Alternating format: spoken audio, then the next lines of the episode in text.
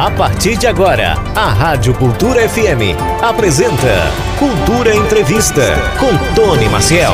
Olha, a gente vai falar sobre um tema muito sério que eu vou tentar levar na, na, na brincadeira também para deixar mais tranquilo. Mas eu sei que tem muita gente que tem dúvidas sobre divórcio. E depois aí da pandemia, houve um aumento de divórcios no mundo todo e aqui no Brasil não foi diferente. A gente vai estar tá passando para você algumas informações e para falar sobre esse assunto eu estou recebendo aqui no estúdio o Dr. Felipe Martins, que é advogado especialista em direito civil e processo civil.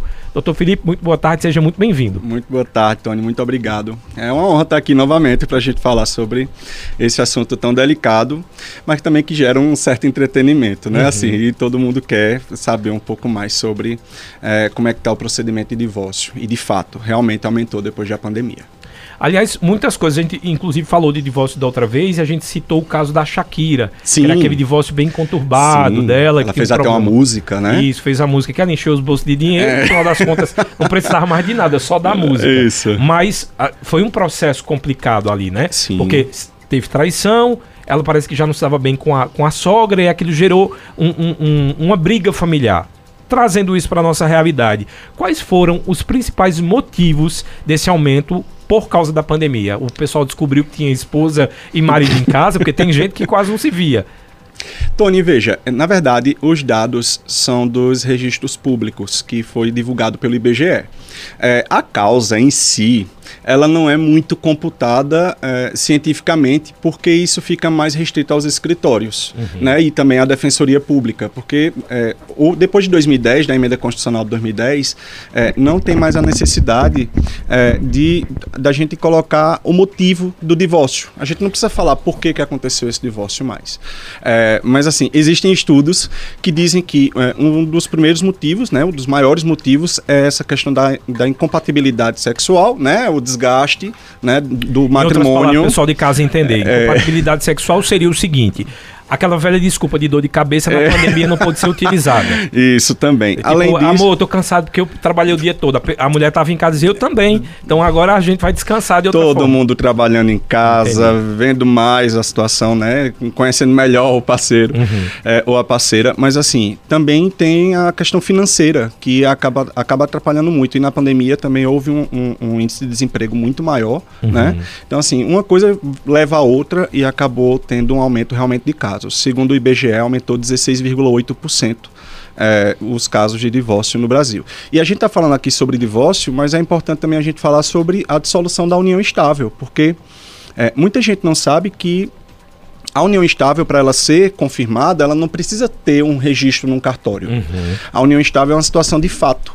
Então, quando você tem uma intenção de constituir família, quando você vive com a pessoa como se casado fosse, você já preenche o requisito da união estável. Então, é, na pandemia também teve muitos, tiveram muitas situações onde os casais vinham é, para falar sobre a partilha de bens, porque na união estável né, quando não, não resolve fazer no cartório nenhum um acordo pré-nupcial com relação a essa, essa união estável, o regime de bens é o da parcial de bens, ou seja, tudo que foi constituído durante essa união, que até então ninguém sabia que era uma união estável, acaba sendo tendo que ser dividido pelo casal. Então, Eu sei que ninguém casa querendo separar. Né? A, a, ideia, inclusive, seria até irreal gastar tanto e querer separar. A gente casa tentando fazer dar certo. Mas esses contratos pré-nupciais são bons ah, no, no, sentido de que, no momento do divórcio, muitas dores de cabeça seriam evitadas? A cultura na, da gente aqui no Brasil é de não haver tanto esse pacto antinupcial. Hum, é, poucas pessoas fazem. Normalmente, é, as pessoas que têm um patrimônio maior resolvem fazer, né? Antes de casar, resolvem fazer separação total de bens, ou resolve até como é que vai ser a pensão em caso de divórcio. Então, assim, esse é o tipo de situação que, que é, envolve um público muito restrito. Nos outros países, isso é muito mais comum de ser feito. Então, aqui no Brasil, o regime de bens mais comum é o de, do, da comunhão parcial de bens, que é onde tudo aquilo que foi constituído durante o casamento ou durante a união estável uhum. é, é partilhado pelos dois. Quando a gente está falando agora de um tema, né, que voltou, a gente está voltando para as cavernas, e aí a gente está falando sobre a união homoafetiva. Sim. Nesse caso dessa votação, o que a, a, as pessoas parece que vai ter que ser desenhado, uh, o que se está pedindo ali é o direito do reconhecimento no sentido do que é criado com os parceiros. Sim. E não casar igreja de velho grinaldo, aquilo tudo que a gente já sabe que é balela. Sim, sim, sim. Mas nessa parte de legalidade, digamos que acredito que o Brasil não esteja tão in, involuído assim. Mas digamos que, além da votação, seja sancionado a, é, esse, a, essa retirada de direito. Como ficará o caso dessas pessoas a, que têm uma relação estável homoafetiva? Olha, é, nesse caso se trata de direito adquirido, né? É, geraria um problema, por isso que eu enxergo como inconstitucional essa tentativa. É, o STF, quando ele decidiu, né, pra, pela, pela, pelo reconhecimento do casamento e da união estável é, homoafetiva, né, que é, pega o público inteiro da comunidade LGBTQIAP+, é, o, o, STF ele decidiu justamente porque o, o, legislativo foi muito omisso com relação a isso. Sempre colocava em, em votação e era omisso com relação a isso. Então, é, quem casou, quem já teve a união estável reconhecida, quem já tem um casamento reconhecido, é, não tem uma preocupação tão grande com relação a isso, porque na verdade se trata de direito adquirido. Não vai se desfazer esses casamentos por uma assim, uma manobra política. Uma é, cortina de fumaça. Isso, uma cortina de fumaça, porque na verdade tem mais um cunho religioso do que não, é, nem, democrático. Nem, é, eu nem si. uso religioso, porque tem muitos religiosos aí Sim. que não entram nessa vertente não, do radicalismo, com certeza, né? Eu, eu, uso sempre cortina de fumaça, porque as pessoas, eu já expliquei algumas vezes aqui, existem umas teorias de comunicação, a gente na assessoria sabe que quando tem um assunto mais importante e que pode manchar a situação de alguns políticos, eles jogam Sim. um assunto onde a sociedade vai se engajar mais no bate-boca e vai esquecer o que está acontecendo. Temos aí o, o, o 8 de janeiro, por exemplo, Sim. seria um dos motivos. Tem vários outros, então por isso que eu Sim. digo o pessoal ser um pouco mais crítico nesse sentido. E não é casar a igreja, a um matrimônio no sentido a, religioso, porque a igreja não é obrigada a fazer nada assim, como Exato. uma pessoa que quer casar não é obrigada a ouvir o pastor se concorda ou não. Ninguém é fiscal Exato. de fiofó de ninguém. É, eu né? acredito que na verdade se trata apenas de uma cortina de fumaça mesmo. Você está correto com relação a isso, Tony, porque é, é um assunto que polarizou bastante as redes, né? O pessoal discute em casa é, e, e, acaba realmente esquecendo outros assuntos que são tão relevantes para o país, né? A constituição da família por, por pessoas do mesmo sexo, com certeza, não é uma preocupação para um país como o Brasil na minha é, opinião. Falando sobre união estável, porque a gente ficou muito uh, massificado com a questão da relação homoafetiva, mas a união estável existe também para os heterossexuais. Então, a, sim, as pessoas elas podem fazer um homem e uma mulher, pode decidir não querer casar na igreja e fazer uma união estável. Como é que funciona esse processo e como é que funciona a dissolução desse processo? A união estável, ela é uma situação de fato ela existe independentemente de reconhecimento do judiciário ou do cartório, uhum. por exemplo, que o cartório é um braço do judiciário. Ela é uma situação de fato. Se você vive como se casado fosse, você já está em uma união estável. Né? E aí, quando você vai fazer essa dissolução da união estável e você não fez um reconhecimento judicial anteriormente, por exemplo, você já entra com uma ação pedindo o reconhecimento dessa união estável e a dissolução dessa união estável. E aí, o, a, a, o regime de bens que se aplica quando não se foi pactuado antes é o da comunhão parcial de bens. Aí vai se ver quais, são, quais foram os bens que foram constituídos durante essa união estável e vai ser feita a partilha desses bens. Também vai ver com relação aos filhos, se, foi, se foram é, é, constituídos filhos, se os filhos já são maiores, se são menores de idade. É, hoje, aqui no, no, Brasil, a gente tem uma facilidade muito grande de, de fazer a dissolução da união estável ou do divórcio é, nos cartórios. Né? A gente tem uma facilidade maior, é mais rápido, é mais célere. A gente não precisa acionar o judiciário em algumas situações. Por exemplo, se o casal não tem discussão com relação à partilha de bens.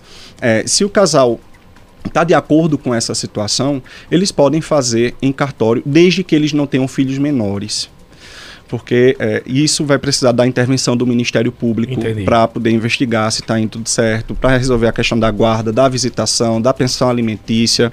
É, e no divórcio se vê tudo, né? Se vê, a, além do divórcio ou da dissolução da união estável, vê se tem filho menor, vai ver realmente essa questão. A guarda, visitação, alimentos, mudança do nome, né? Às vezes a, a mulher ou o homem mudam o nome, é, pra, coloca o sobrenome do, do companheiro ou companheira isso também é possível na união estável. É possível na união uhum. estável também. Então, é, também se faz essa alteração do nome, e, a, além de outras questões, né? Assim, há uma possibilidade hoje do diálogo, sabe? Assim, uhum. é, normalmente vai judicializar uma ação dessas quando o diálogo do casal já está bem prejudicado. Né, eles não conseguem conversar, eles têm aquela discussão, tem aquele problema, aquela incompatibilidade de gênios em casa, né, eles não conversam mais, aí envolve família. Tudo que envolve direito de família tem muita emoção envolvida, né, tem, muito, tem muita emoção incutida ali.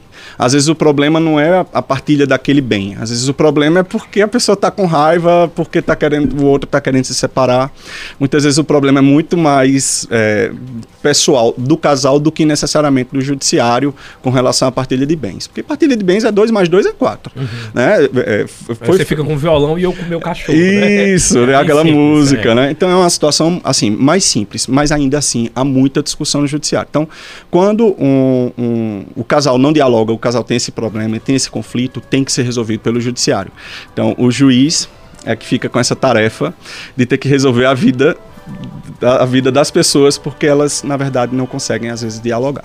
Doutor Felipe, eu queria saber de se, na maioria dos casos, uma conversa resolveria a questão do divórcio. Resolve. Eu vi esses, eh, essa semana viralizou um vídeo uh, onde a mulher ela foi assinar o divórcio. Você chegou a ver esse vídeo, é bem emocionante. Ela é, foi assinar o divórcio, ela estava na frente do cartório e quando ela chega para assinar, você percebe que o, o, o cara ainda gosta muito dela, só que ao invés de fazer o divórcio, ela leva para ele um, um, exame de que ela estava grávida. Eita. E aí ela disse, e agora?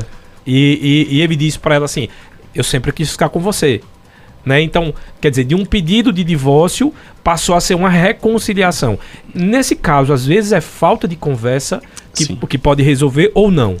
Sim, na, na, verdade, na maioria das vezes e dos casos, é, excepcionalmente, a, a situação vai para o judiciário por, é, assim, por causa do diálogo é, normalmente é porque eles realmente não conversam, né? não tem um, um, um, diálogo com relação ao relacionamento, ao que construíram juntos. Né? Há muita mágoa, há muito ressentimento. Essa história que você falou é o puro suco do direito de família. Né? É, é o mais comum, então. É, não, não é que seja mais comum, é porque ah. cada caso é um caso, é, tem muitas particularidades, mas essa situação de chegar na hora, na hora de assinar o divórcio, na hora de assinar a, a dissolução da união estável, chegar um exame, estou grávida, quero voltar, isso é uma coisa que acontece muito no direito de família. Hum. É, normalmente, é, a gente tem um cuidado, por exemplo, lá no escritório, é, de perguntar realmente se a pessoa quer se divorciar mesmo. Né? E a gente às vezes pede para voltar na próxima semana.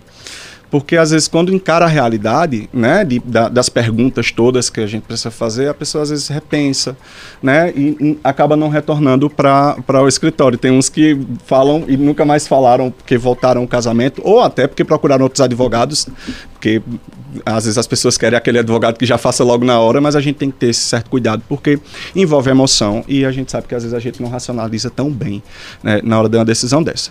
É, assim, agora existem situações também outras, né? Por exemplo, com violência doméstica familiar, né? Que aí precisa também de outras intervenções, claro, mas geralmente a conversa resolve. Inclusive, o acordo, é, as partes resolvendo fazer um acordo, sai mais barato para as partes, não apenas nos honorários advocatícios ou né, na, no processo em si, mas também com as custas né, dentro do processo. Enfim, é bem mais, bem mais barato, bem mais em conta, bem menos desgastante. É, e não você não precisa travar aquela guerra né, de emocional pesada que é aquela audiência, assim, sabe? De discutir. Isso fui eu que fiz, você que fez aquilo. E aí começa aquela discussão toda. Principalmente quando um dos cônjuges ou companheiros já estão com outra pessoa, né? Quem mais pede divórcio? A mulher? É mais da parte da mulher ou mais da parte do homem? Olha, esse dado eu não tenho. Posso falar seu, é, do, seu, do seu escritório, Ó, do. Do escritório chega mais mulheres. Mais mulheres. É em sua grande maioria tá por essa incompatibilidade, falta de, de, de conversa ou, ou, violência? A gente sabe que o, o, o índice de violência Sim. é muito grande, quando a gente fala violência não só doméstica, existe várias, a gente falou inclusive semana passada, teve um programa inteiro sobre violência. Sim. Então, desde patrimonial a psicológica, né, hoje em dia as mulheres elas sabem que tem esse direito e elas não toleram mais, né, que está mais do que certa, uh, certas situações. Claro. Então, qual é o mais comum que procuram, obviamente, o, o, o seu escritório? Incompatibilidade em casa, né? Muitas vezes é isso mesmo. Não aguenta mais aquele jeito, a pessoa, né? Pensa que pode mudar, não muda, questões que são inconciliáveis, né? Eu, eu costumo dizer isso. Tem coisas, né, no, no, numa união, é, em namoro também, né? É, inclusive, lembra da gente falar sobre uma coisa interessante, que é contrato de namoro. Contrato de namoro. É, então, assim, às vezes, é, é, essa questão é a incompatibilidade mesmo de gênio em casa, essa também, essa incompatibilidade sexual, desse desgaste, né, da, do, do casal traição, né? Por que não, né? A traição ela sempre também está assim, envolve bastante as causas de divórcio. É verdade, come trai, é?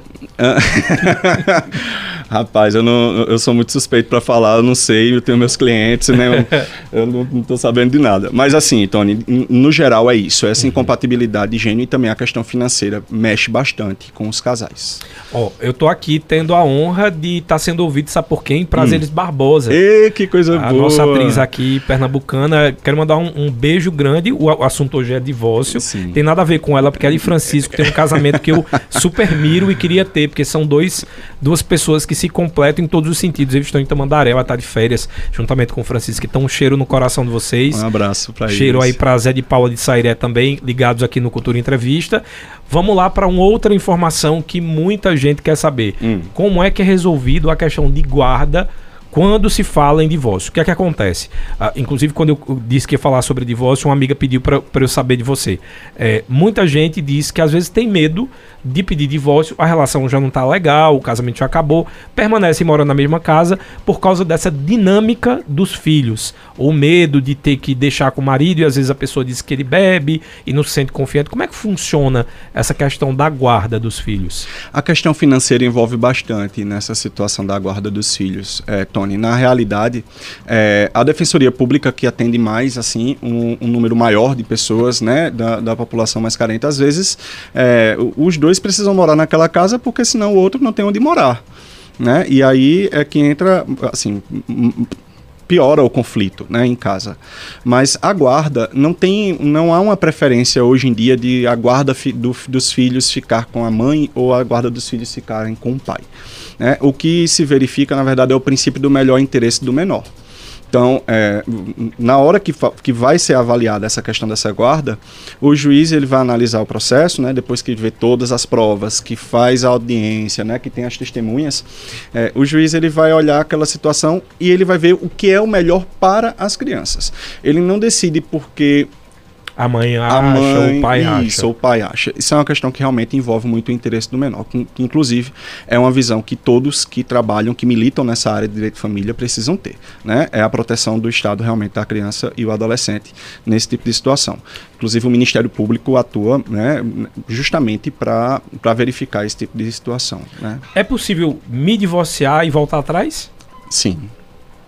É, na verdade, se você a justiça se divorcia, é que não deve gostar existem, muito, né? Existem duas coisas. Existe a, existe a separação de fato, a separação judicial e o divórcio. Né? E a dissolução da união estável. A gente não, não pode esquecer da união estável porque ela é realmente muito grande.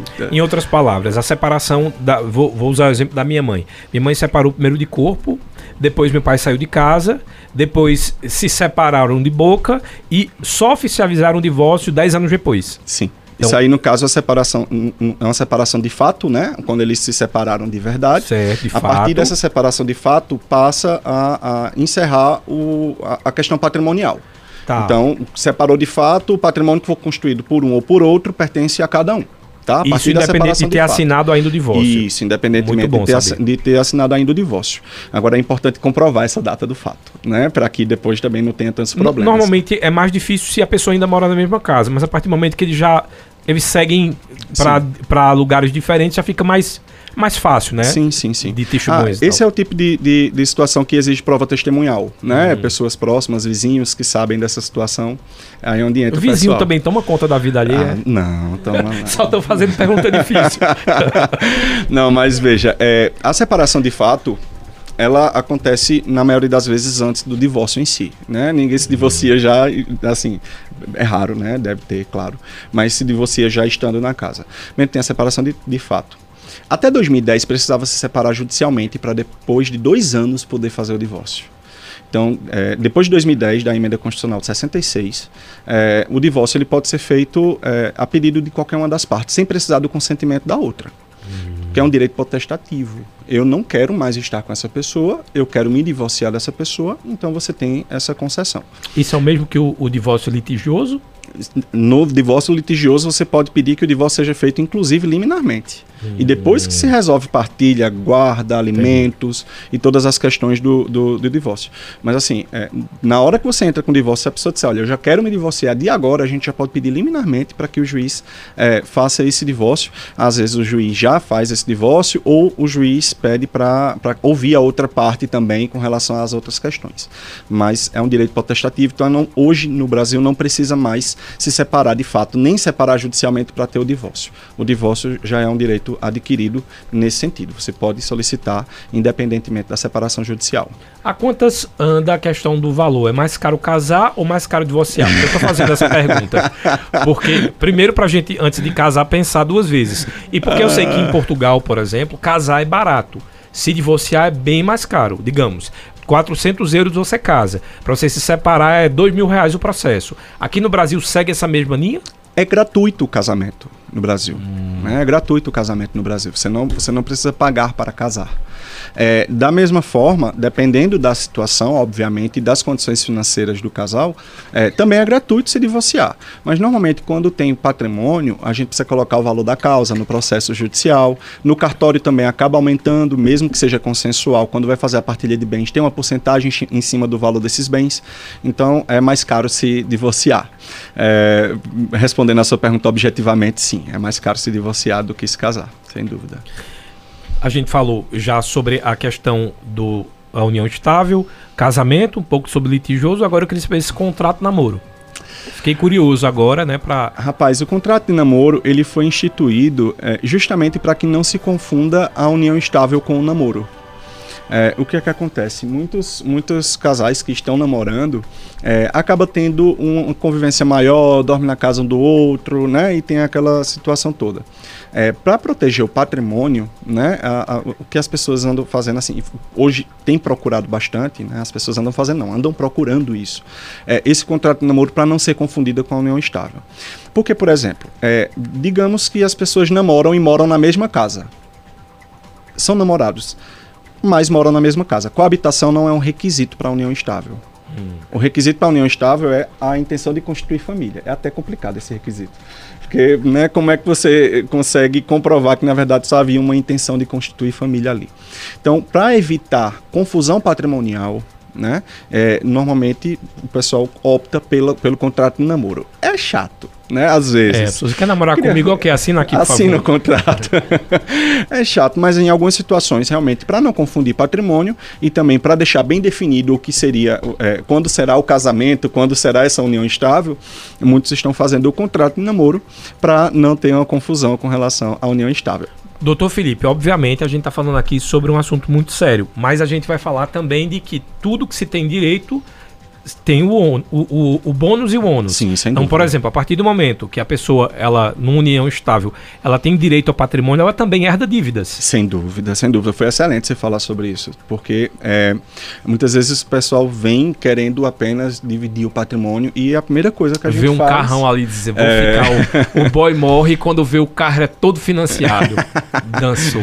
É, veja, nesse caso, é, a gente já faz logo uma pesquisa, né, já, nos sites para a gente ver se deve ao Estado, né? Já faz, já tira uma certidão negativa da União, do Estado, do município que residem, é, faz uma busca também para saber se tem algum registro no SPC Serasa, né? E também nos cartórios para ver se tem algum tipo de protesto, porque as dívidas elas te, devem ser compartilhadas pelo casal. Não, é, agora claro, depende também do acordo. Por exemplo, o carro vai ficar vai ficar com ele e a casa vai ficar com ela. Se faz uma, uma, uma média de, de valores para ver se realmente compensa cada um ter que dividir essa dívida ou cada um arca com a sua. Entendi. Então, assim, vai de caso é, para caso, mas normalmente sim, as dívidas devem ser divididas, o ônus e o bônus. Digamos que eu passei dois anos pensando na minha relação, estava falida, veio pandemia, uh, fez terapia de casal, descobriu que realmente o caminho ao divórcio, não quero mais estar uh, tá com aquela pessoa. Como é que funciona o processo para se divorciar e aonde se dá a entrada? O processo de divórcio, quando você decide fazer, no caso aí, está falando de um casamento. De um casamento e amigável. Digamos que, sei lá, eu sou casado com Wanda e a gente aqui só vai dividir duas xícaras de café, que é só o que a gente tem.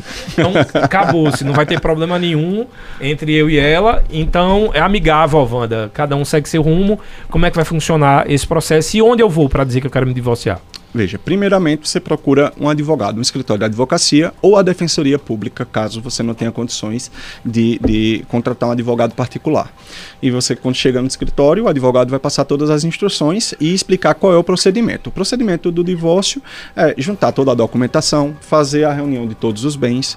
É, se o casal tem, tem um diálogo que, onde eles conseguem conversar e decidir consensualmente sobre esse divórcio, né, que é o divórcio consensual, que é mais, mais chamado aqui no Brasil, doutrinariamente, de, divórcio consensual, o casal ele pode resolver e o advogado faz um acordo o advogado uhum. vai lá, faz um acordo, ou a própria defensoria pública também, obviamente, faz um acordo e esse acordo é levado ou ao cartório, para que esse cartório registre esse divórcio, ou vai ser levado ao judiciário, dependendo da situação. Mas, como eu disse, só pode ser feito é, é, divórcio extrajudicial, que é o divórcio no cartório, ou a dissolução da união estável no cartório, se for consensual e não tiver filhos menores. Se tiver filho menor de idade, ou adolescente, criança, ou se não houver consenso no, é, entre o casal, precisa ser feita uma ação judicial para poder é, até quando o casal dialoga e concorda e tem filho menor, o acordo vai com tudo lá escrito.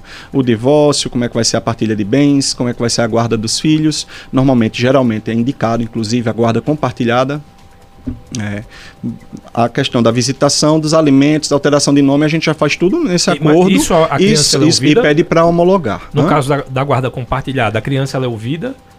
Depende da situação. Quando há uma disputa da guarda, a criança é ouvida, tem uma escuta especializada com equipe multidisciplinar que o próprio Tribunal de Justiça tem e é feita essa escuta especializada dessa criança e desse adolescente. É, a, a guarda compartilhada, na verdade, ela não diz respeito à residência onde essa criança vai ah, viver. Tá, é, porque aí é, é meio estranho você estar tá uma semana num lugar, outra semana em outro. É, na verdade, isso não é nem interessante, porque é importante que a criança e adolescente elas criem um, uma sensação de pertencimento. Qual isso, é a minha casa? Onde eu isso. pertenço? A minha né? casa é essa, aquela isso, é a casa do meu exatamente. pai ou vice-versa. Então, a guarda compartilhada tem mais a ver com a decisão sobre a vida dessa criança e desse adolescente. Hum. Né? Se vai estudar naquela escola, se vai fazer a natação, se vai fazer, sei lá, algum tipo de esporte. Então, o casal vai né, nessa, nessa questão da guarda compartilhada e decide sobre a vida da criança, inclusive aonde vai morar também. Né, se for mudar de cidade e tudo mais, é importante que tenha o um consentimento do, do, do genitor, da genitora, para que seja feito isso, na guarda compartilhada. A guarda unilateral, que é aquela onde tem a pessoa que traz para si, né, o filho, ela tem alguns requisitos específicos que envolvem questões mais técnicas do direito. É, ou a renúncia de um dos genitores, ou às vezes também quando tem alguma questão relacionada à violência doméstica familiar, né? É, ou até uma é, série de coisas sim. que coloca em risco o menor. Isso. É, isso é o, o mais comum.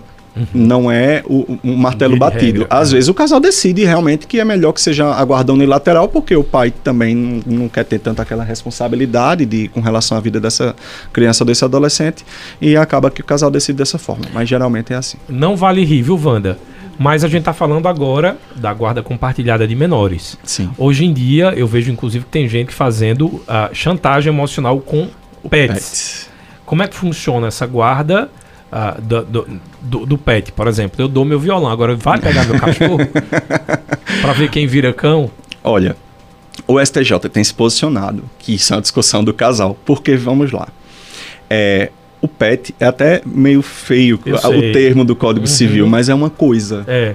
Né? Ele não é um ser. Isso. Ele é uma, ele é uma Por isso que coisa. é tão difícil, inclusive, às vezes, punir alguém que maltrata um animal porque ele não ah, para o Código Penal ele tem uma, uma configuração onde é um, é um Não, um isso aí já envolve uma questão também relacionada a crime ambiental, né? Sim, sim. É, não, por isso que ainda existe a isso, pena. Se exato. fosse só pela questão do, de como se vê, ele é um, ele é um objeto. É Mas um existem casos, existem precedentes, né? Em que o juiz foi lá e decidiu, né? Quem ficaria, como é que seria a guarda desse pet, como é que ficaria a visitação desse pet, de passar finais de semana com um dos tutores. É, é mas existe sim muito, muitos casos assim. Eu nunca peguei nenhuma situação é dessa lá no escritório. É porque eu nunca me casei. mas deixa eu tirar uma dúvida. Digamos que eu já tenho a minha. Cade... Pronto, Wanda tem a Belinha dela, é. que já é uma idosa. Eu tenho a minha Bibi, que também é outra idosa. É. A gente já entrou com esse patrimônio, já sim. que é, é, tido como item, então nós já entramos com esse patrimônio. A gente vai se envolve, passa lá três anos e aí acabou. Aí a pessoa vai dizer, ah, mas eu fiquei com afetividade com a, a cadela. Eu só vou dizer problema seu, ela é minha. é não, assim que funciona? Não, necessariamente. Não, você, que... é, é assim, na verdade, a vale a pena tentar no judiciário resol é, é, a resolução dessa situação, porque muitas vezes o PET também serve como uma companhia para aquela pessoa, às vezes para acalmar aquela pessoa. Então depende muito da argumentação que o advogado ou a advogada vai utilizar e também, claro, da, do, do que a pessoa sente com relação a esse PET. Porque é, eu falo por mim, eu tenho a minha, uma, uma, uma vira-lata Maia, que assim, eu não me vejo longe dela. Então, nessa situação a, a, gente realmente tem muito apego, né, a esses pets. Eles não são coisas, né, é. apesar do direito civil falar isso, para a gente ele é muito mais. Ele tem um valor sentimental, um, né, que é muito importante. Então, é, no, no, meu caso, vale a pena discutir isso de saúde, né? Eu tive síndrome do Sim. pânico, o que me ajudou foi foi criar pet. Exato. Inclusive esse então, é um dos motivos. Quer ver um doido?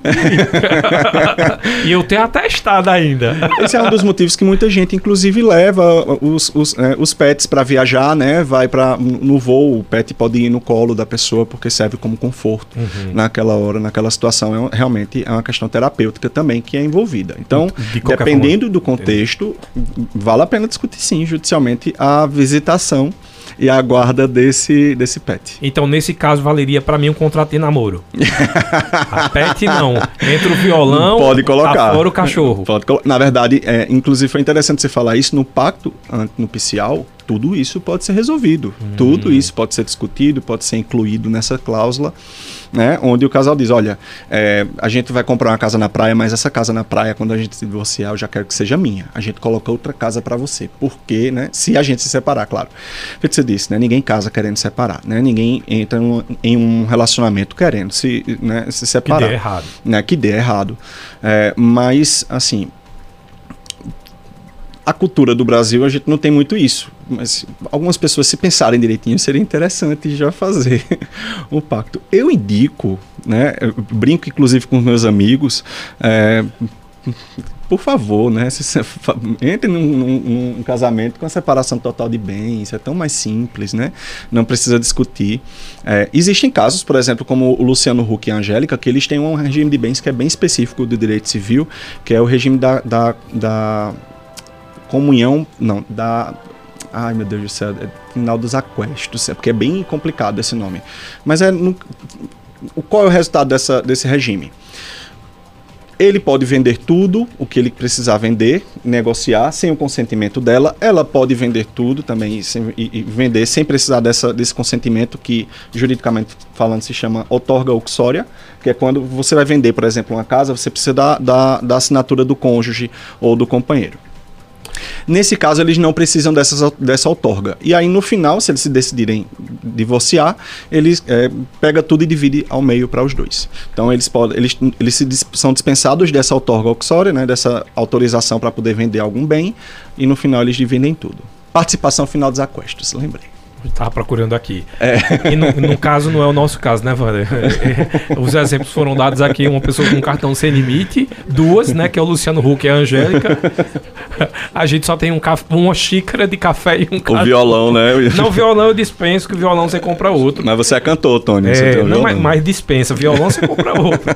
Olha só, a gente tá levando esse tema aqui bem na leveza, porque a gente sabe que é algo pesado para quem tá se separando Obrigado. e sofrido, sobretudo. Aliás, a gente gente está vendo aqui que muitas coisas podem ser resolvidas uh, na própria conversa. No programa anterior, a gente falou um pouco sobre o caso da Shakira e agora a gente está falando, uh, também está vendo aí o divórcio da Sandy com o Lucas, que inclusive já tem aí pessoas dizendo que eles estão tentando se reconciliar. Então é exatamente sobre esse debate que a gente está está trazendo aqui é sobre o direito do divórcio, mas também se existem formas de você salvar o seu casamento se for de sua opção, de, de sua vontade. Olha, a Joseane, ela colocou aqui boa tarde, pergunta aí se o casal que vive em uma união estável, se vier a separar, ele tem direito de dividir os bens, mesmo ele tendo duas famílias, as duas mulheres têm o mesmo direito?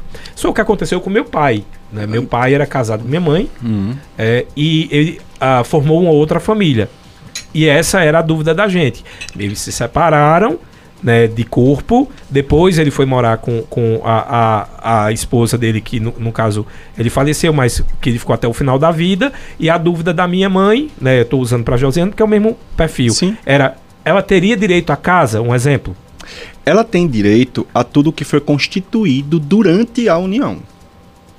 Então, tá. se ele adquiriu alguma casa ou algum carro, ou alguma, algum investimento durante essa união, ela vai ter o direito, se ela quiser, claro, dissolver essa, essa, essa união estável, ela vai ter o direito de, de a essa parte da, da, do que foi constituído durante essa união. Agora, a, a, ao patrimônio anterior a essa união, a não ser que tenham colocado que a, o regime de bens seria o da universal de bens, onde os bens anteriores a essa união estável é, também serão divididos pelo casal, é, não tem direito ao, patrimônio que foi constituído anteriormente. Então, em outras palavras, a casa que a minha mãe morava, a, que foi comprada no casamento dela, e foi antes, bem antes da, da união estável do meu pai, é de direito dele com ela. Isso, tá? perfeitamente. A partir daquele momento que ele começa a se relacionar com a outra, é a partir dali que ela tem direito que for constituído. Exatamente. Esse marco temporal é importantíssimo, inclusive é um dos pontos que às vezes é, é de muita disputa judicial,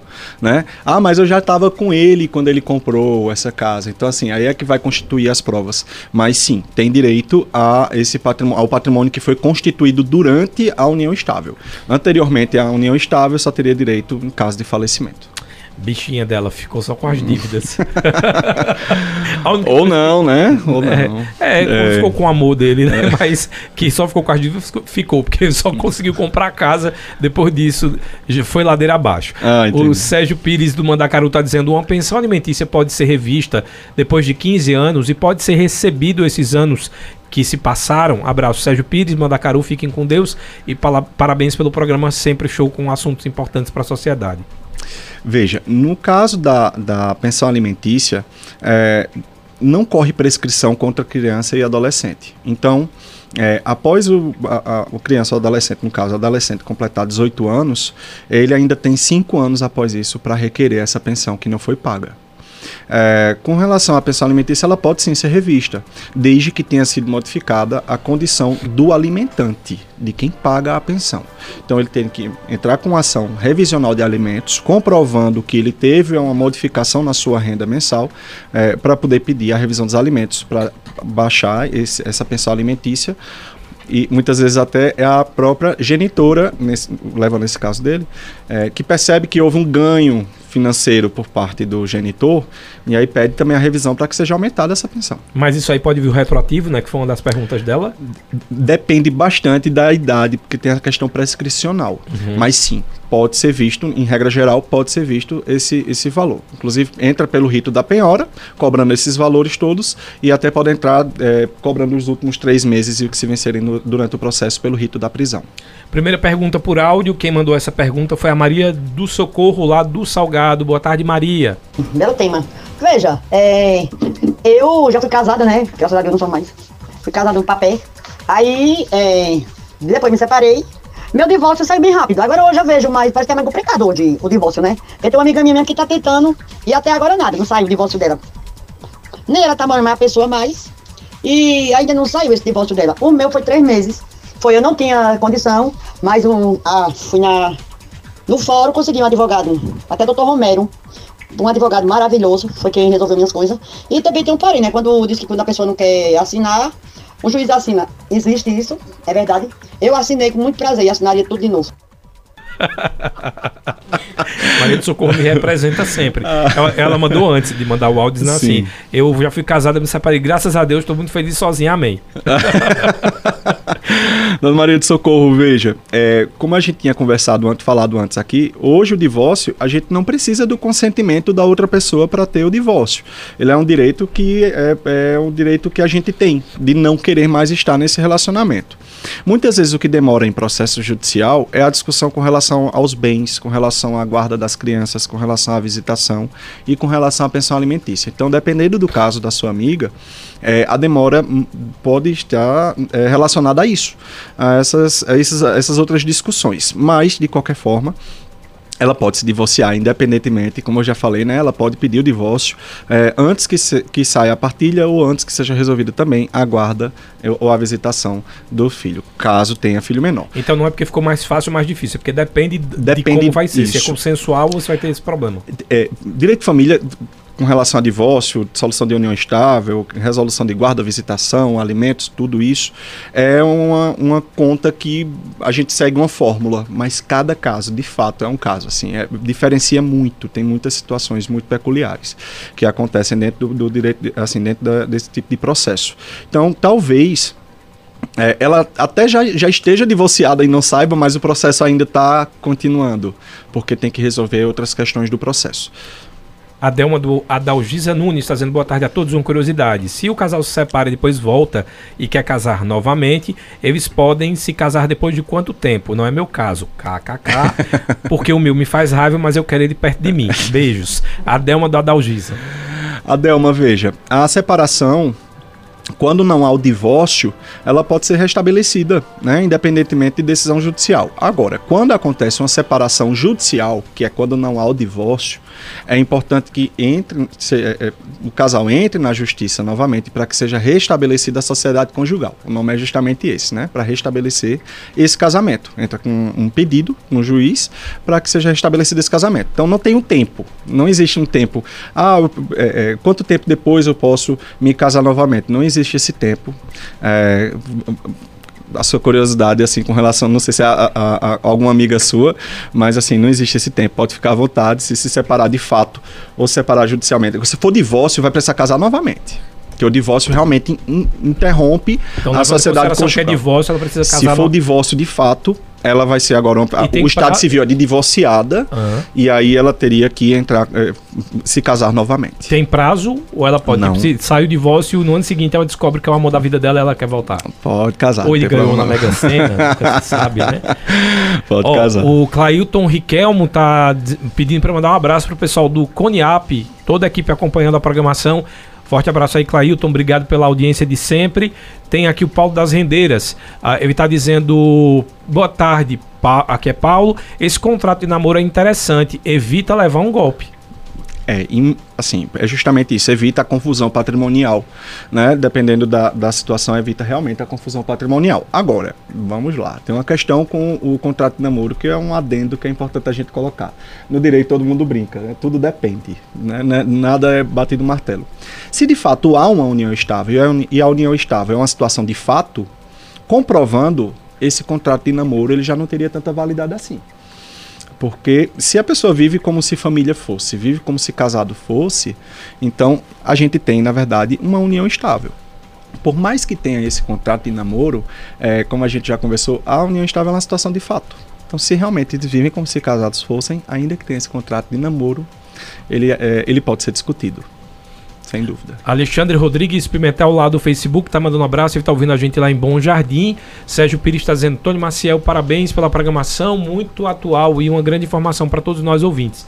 Parabéns. Mandou um abraço aí para Wanda Maia, que está tomando um café uh, e aproveitando a grande audiência do seu programa. Ela tá tomando um café para lá, viu? Tem um, ela tem um histórico de café, ó, ela queima o povo. Então, Já assim, tomei três xícaras aqui? Estão me servindo pode. bem. Agora, Wanda, se chegar perto de você para oferecer um café, você pede para ela deixar na mesa, você fica distante, quando ela se afastar, você pega. é ou não é, Wanda? É. No caso, a queimadura de café dá divórcio. que eu tô pensando a gente ter um contrato aqui de se casar até 2024, né? 2024. Estão deixando registrado publicamente aqui. Publica, pra, toda né, hora. Testemunhas, estou gente... percebendo isso. Toda hora. E, e o, o, contrato da gente, que a gente já está fazendo o contrato de namoro, é a gente vai casar num dia, fazer os stories e as fotos e no outro se separa. é aquela quer alimentar a rede social. É só isso. Entendi. Ah, engajamento, né? Enga ela quer engajamento. Ó, tem mais uma pergunta por áudio. Quem mandou essa foi o Jorge do Agreste. Aí o Douglas, então vamos pro Douglas, depois eu vou pro Jorge do Agreste. Boa tarde, Boa tarde Wanda, Tony, ouvintes da Rádio Cultura e o nobre entrevistado. Uma pergunta sobre relacionamento. É, na questão da pessoa que não foi casado no cartório, e sim na igreja. Havendo uma separação, ambos têm direito Caso contrário, assim, no que eu falo é o seguinte: é o homem ter conseguido as coisas e a mulher, e a mulher não. Mas não foi casado no cartório, e sim na igreja. Mas quando se separa, se a mulher tem direito a alguma coisa. Agora, não foi casado no cartório. Essa é a minha dúvida. Boa pergunta, Douglas. Douglas, nesse caso, a gente está diante de uma união estável, de fato. Então, tudo que foi constituído pelo casal durante essa união estável, ainda que tenha só casado na igreja, é, o casamento civil ele se dá realmente é, com, com, no próprio judiciário ou no cartório. É, nesse caso, se trata de uma união estável. Veja, é, essa questão de, de, de, é, você conseguir as coisas e ela não, a, a, o regime da comunhão parcial de bens, ele presume que há um esforço dos dois.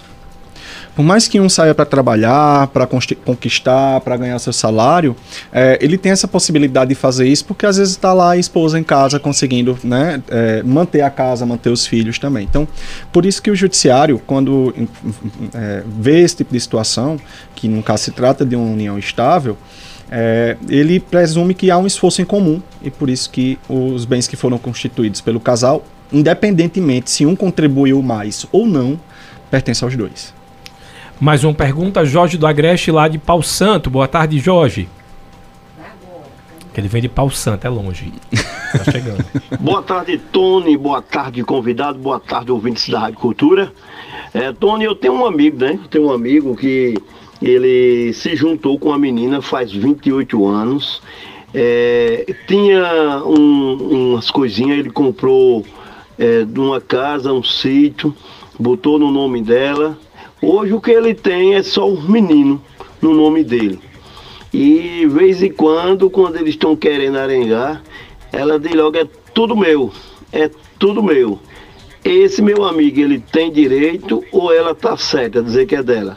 Porque ele comprou a casa, botou no nome dela, comprou é, o sítio, botou no nome dela.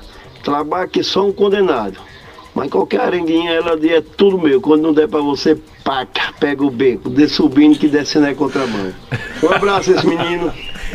Ah, nossa audiência é maravilhosa. É. Eu lembrei, sabe de quem? Da Lady Kate. É tudo meu, comprei, comprei. É tudo meu, comprei. É Jorge, né? É o Jorge do Agreste. Jorge, é, nesse caso depende muito de como foi feita essa, essa, essa inclusão do nome dela nesses bens. Se esse bem ele foi adquirido de forma onerosa, ou seja, foi compra e venda, e foi durante a união, pertence aos dois. Mesmo estando no nome dela. Mesmo estando no nome dela. Porque, o que é que acontece? Não sei se é o caso do amigo do, do, do Jorge, mas, por exemplo, às vezes você está com uma dívida uh, que você, para poder comprar algo, não pode colocar no seu nome. Ou, às vezes, você vem de um outro casamento que, se você botar no seu nome, outra pessoa tem direito. Às vezes, você é brigado com sua família, não quer deixar a família como herdeira. Aí vai, compra e coloca no nome da companheira. Mas durante a convivência. Então, mesmo nesse caso. Pertence aos dois. Porque tudo que foi adquirido de forma comprada, onerosa, quando a gente fala onerosa é foi comprado, né, foi através de troca, é, teve algum tipo de contraprestação, esse patrimônio ele, ele precisa ser dividido no casal se o regime de bens for da comunhão parcial de bens, claro, né? Que normalmente em, em uma união estável, pelo que me falou, pelo que Jorge falou, se trata de, um, de uma união estável, é, é, presume-se o regime da comunhão parcial de bens. E aí, nesse caso, realmente, ainda que esteja no nome dela, a não ser que tenha sido doação, porque doação realmente não se comunica na partilha de bens. Mas É, doação ele precisa fazer isso no cartório. Precisa Não ser é feito no cartório, colocar. não. O, o- a doação de bem imóvel, por exemplo, ela requer forma específica no direito civil. Então, ela precisa de uma escritura pública, Uhum. precisa de recolhimento do imposto, que é, no caso é o ITCMD, para poder ser feita a doação. Né? Às vezes Até a- na Receita Federal sem colocar, né? Na, quando você colocar. vai colocar lá o, o- o imposto de renda, Isso. sem colocar que é um bem de doação. Exato. É porque, na verdade, a doação é até um assunto bem interessante, Tony. É, porque é, muita gente chega e faz, não, mas meu pai doou. Mas ele doou daquela forma, né, de boca. E para determinadas situações, a doação ela tem forma específica prevista em lei. No caso de bem imóvel, a doação ela precisa ser feita através de escritura pública. Até um contrato pode comprovar para ser discutido, mas tem que ser feito através de escritura pública. Se ele fez uma doação para ela com escritura pública, aí é realmente dela. Se não, quando ela disser tudo meu, tudo meu, ele diz, né, não. Se foi comprado, se foi através de um contrato de compra e venda, né, de uma escritura pública de compra e venda, de uma escritura pública de troca, algum, assim, né, de, de, algum, de alguma situação dessa, escritura pública de troca não, é porque é, o pessoal fala muito escampo, né, que é fazer aquela troca, troca uma- dois carros numa casa. Se foi adquirido de forma onerosa, se foi adquirido de, de, de uma maneira onde tenha que ter tido uma, contra, uma contraprestação, esse patrimônio é dos dois. Já avisa pro teu amigo, tá, se, Jorge? o, se o regime de bens for o da comunhão parcial de bens, já... Como você mesmo disse, quando ela for aringar e disser que é dela, já disse que não, é dos dois. é, pra gente encerrar, doutor Felipe, eu queria que você falasse um pouco sobre alienação parental. Sim, Que é muito importante. Aliás, tem, tem casais que utilizam as crianças, inclusive, para deixar a companheira ou companheiro preso na relação e não, não assinar esse ah, divórcio e causar muito mais transtorno do que deveria. É, a alienação parental, Tony, ela deixou de ser apenas um elemento do direito civil e passou a ser um elemento do, do direito penal. Então ela é um tipo penal, é um crime. Né? Alienação parental é crime quando é verificado. Claro que há casos e casos, é importante que haja uma, uma equipe multidisciplinar para verificar se está acontecendo essa alienação parental, mas ela é crime. Então, é, muitas vezes os casais, eu, eu posso falar com muita tranquilidade isso, é, porque é uma vivência nossa no escritório. Muitas vezes os casais utilizam muito as crianças como uma forma de atingir o outro. Né, por questões pessoais. E, e isso acaba afetando muito a criança e o adolescente, que na verdade não é o que, que é casado. Quem, tá, quem são casados são os pais. Né? Ele é Que é apenas un... filho. Aliás, pai e filho e, e mãe são as únicas coisas, un- os únicos lados que a gente não consegue ter divórcio. Exato. O resto deve, Exato, inclusive, se exato. quiser, né? Então, assim, a alienação parental acontece muito pra, na hora de você tentar é, distorcer a imagem do outro genitor. Então, você, é, do, do genitor ou genitora, né? Porque acontece, assim, numa proporção até bem paritária. Né, de começar a distorcer a imagem de, de- e aí o filho começa a agir de forma muito muito diferente com esse genitor, com essa genitora, começa a não querer mais ver. É, e a em gente, outras palavras, e para falar a linguagem do meu ouvinte, que é que é, é, é reto e direto, é quando você fala mal do outro. Fala mal do outro. Fala mal do outro, né? E aí a pessoa tá, chega a criança, pai, minha mãe disse que você é safado, eu não quero mais ficar aqui com você. Minha mãe Entendi. disse isso e aquilo outro. Mãe, meu pai disse que você. E aí começa essa, essa situação e a criança imagens, começa né? isso. E a, e, a, e a criança começa a ficar numa linha, é, em, um, em, um, em um ponto de conflito que ela não deve estar. Muito pelo contrário, ela precisa ser protegida nessa situação, né? A gente tem que lembrar que o, que o adulto são. nó- Nós é que somos os adultos. Né? A criança e o adolescente ela não precisa entrar em conflito e ela precisa, na verdade, de proteção. Então, é, inclusive, eu sempre indico a- aos clientes, quando tem alguma criança ou adolescente, ou tem alguma situação parecida que a gente já verifica no atendimento, para a criança ter um acompanhamento psicológico, porque afeta bastante a vida da criança. Não à toa é, é, é um crime, é um tipo penal. Aqui no estúdio eu conversei com o Dr. Felipe Martins, que é advogado especialista em direito civil e processo civil. Doutor Felipe, muito obrigado. Já vai ficar aí essa dica para a gente fazer depois uma pauta sobre doação. Acho que Interessante. é importante interessante. também. Obrigado. Muito mais uma vez. obrigado, Se quiser Tony, pelo a rede convite. social, eu sei que não pode profissional ou pode? Não sei. A verdade né, é, é muito confusa a OAB com relação a isso. Se quiser passar a sua pessoal, pode, de, Tá. de boa.